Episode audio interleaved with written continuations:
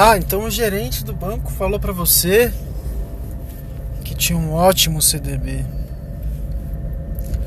O seu assessor de investimentos falou para você que tinha um ótimo CDB garantido pelo FGC.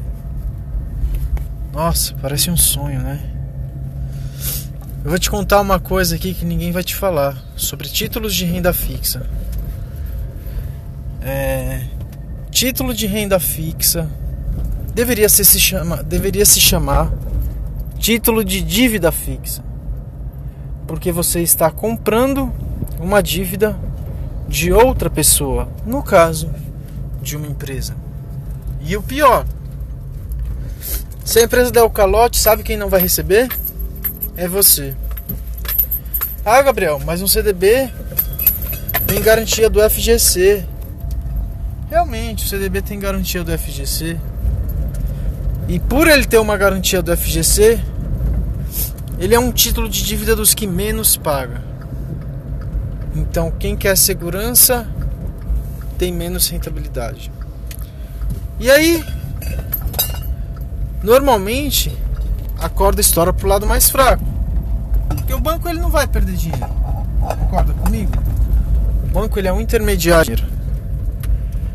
E aí vai acontecer, por exemplo, o que aconteceu com o Odebrecht, que decretou recuperação judicial, tem uma dívida de 80 bilhões de reais com os bancos e não vai pagar. Então imagina quem investiu num título de, de numa debenture da Odebrecht que o seu gerente de banco ofereceu para você ou até mesmo seu assessor de investimentos ofereceu para você. É, ele falou: ah, não, ele tá pagando bem, tá pagando X, tá pagando 120% do CDI. Nossa, o CDI tá dando 6,5%, igual a Selic. Andam em conjunto. Então você vai ter aí é, 7%, 7,2% de rentabilidade, 7,3% mais ou menos num dinheiro que você não vai poder mexer por pelo menos aí uns dois anos, correto? Tô mentindo? Então, para quem comprou título de renda fixa do Odebrecht e não recebeu, o que, que aconteceu? Muito provavelmente não vai receber. A não ser que tenha investido menos de 250 mil reais e os bancos que se comprometeram a pagar essa dívida não querem pagar essa dívida. Lógico. Olha a bolha que foi criada em cima de uma empresa. Um CDB que, que vai ser dado calote. E aí você que investiu num CDB horrível não vai receber. Ainda digo mais.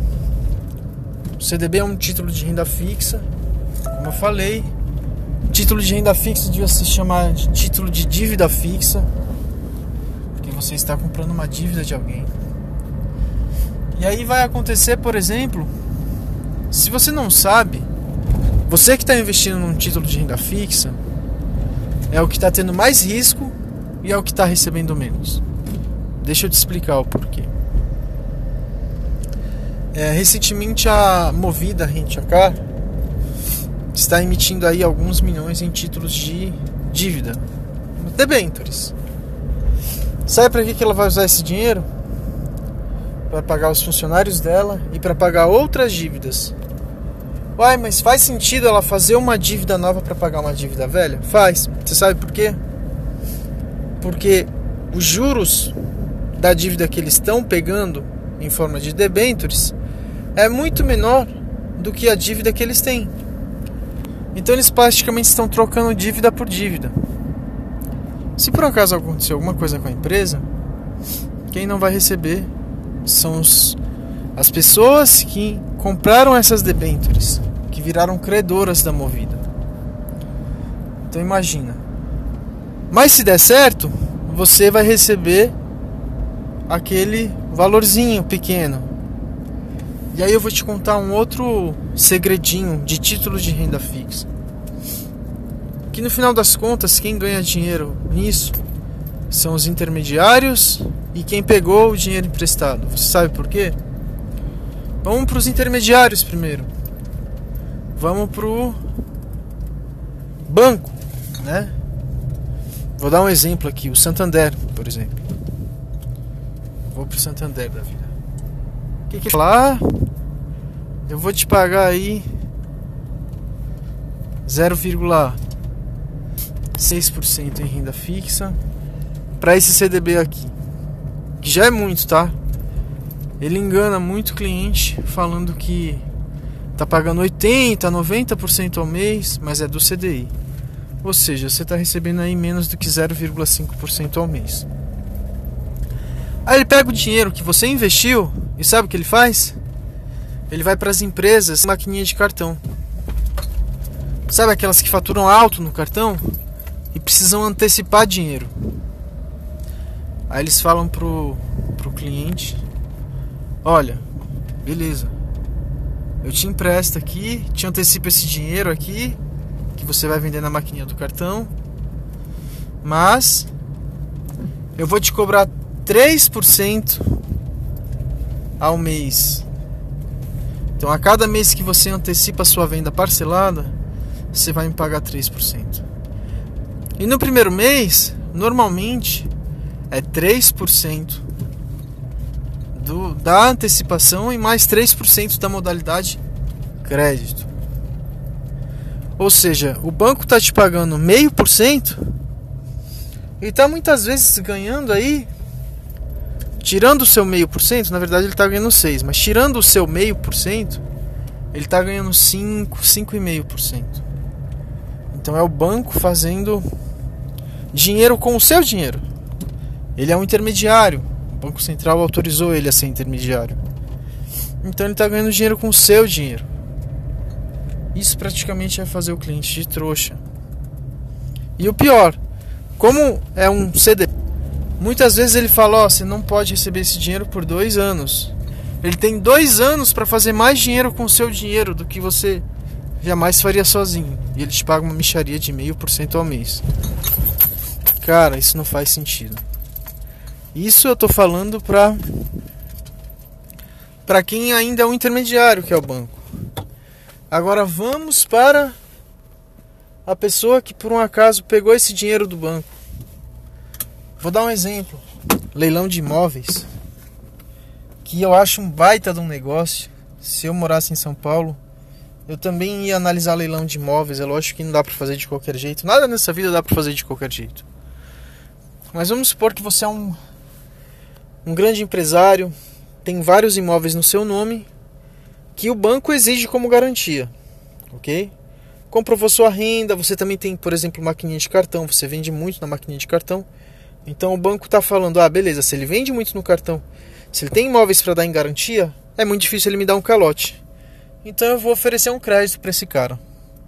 Aí você vai lá e gosta de leilão de imóveis e você arremata no primeiro mês um imóvel que vale 200 mil por 100 mil reais. Aí você vai lá, chega para o banco e o banco ainda fala: Ó, oh, eu financio para você. Então, um imóvel que vale 200 mil, você arrematou por 100 mil reais. Mas ele fala: Ó, você tem que dar 20% de entrada e parcelar o resto. Fala: pô, maravilha! Eu tenho 20 mil reais aí que eu preciso dar de entrada. Vou pagar parcelas simbólicas de no máximo mil reais. No máximo mil reais vou gastar aí, vamos supor que eu demore um ano para vender esse imóvel ou alugar. Vamos supor que seja na venda, né? Então, ah, gastei 20 mil reais, demorei mais um ano, vai dar mil reais por mês, já é 36 mil reais. Mais 20 mil reais de, de reforma, gastei aí 56 mil reais. Só que o imóvel vale 200. Aí eu vendi por 180 mil reais. Demorei um ano para vender. O que, que eu vou fazer? Eu vou quitar essa minha dívida com o banco. E o que sobrou eu vou leiloar outro imóvel. Vou a leilão, procurar um outro imóvel para multiplicar meu valor. Porque os 100, os 30, 56 mil reais que eu ganhei, que eu investi, em um ano viraram três vezes mais. Então eu ganhei 200% em cima. Então é um mercado de dívidas fazendo dinheiro com seu dinheiro. Pô, para devedor isso é fantástico, para intermediário isso é fantástico. Para quem que isso não vai ser bom? Para você que investiu no CDB do banco, para você que investiu num título de renda fixa numa debenture, ainda paga pouco, porque eu tenho certeza que se fosse um título do Tesouro indexado ao IPCA, você tudo bem que você teria que esperar um tempo, mas com certeza ele ia te pagar muito mais e tem a garantia do Tesouro Direto, que é o governo federal. Você não ia estar passando pelo que as pessoas que investiram num, numa debenture da Aldebrecht estão passando, que é o calote, que pode acontecer com qualquer empresa privada. Então, quando o seu gerente de banco, seu assessor de investimento, e acredite, eu sou assessor de investimento, eu estou te falando isso para o seu bem, porque para mim pouco importa o dinheiro que você, que os meus clientes pagam. Minha regra número um é ajudar as pessoas. Depois eu penso no meu dinheiro. Mas se o seu assessor de investimento está te oferecendo uma debenture, está te oferecendo um CDB, talvez ele não esteja pensando realmente em você. Se o seu gerente de banco está te oferecendo um CDB que paga 80, 70% ao mês do CDI, cara, esse cara só quer bater a meta do banco. Ele está enriquecendo o banco, ele está enriquecendo o mercado de dívidas. Se eu fosse você, eu entraria no mercado de dívidas, não seria credor de ninguém. É muito mais fácil fazer dinheiro assim. Espero que tenha ajudado. Se você quiser ajuda com seus investimentos, procura no Instagram planejar.online. Vou ter o prazer de te ajudar. Não faço isso por dinheiro, faço isso para ajudar pessoas, para fazer com que elas tenham um futuro melhor. Nunca foi por dinheiro, foi por motivação, porque eu sei o que é depender de governo, depender de banco. E se depender de mim, eu quero quebrar o governo, eu quero quebrar os bancos. E eu quero fazer com que as pessoas tenham o que eu estou tendo hoje, ganhando muito dinheiro em cima das oportunidades que a bolsa de valores oferece. Boa tarde a todos.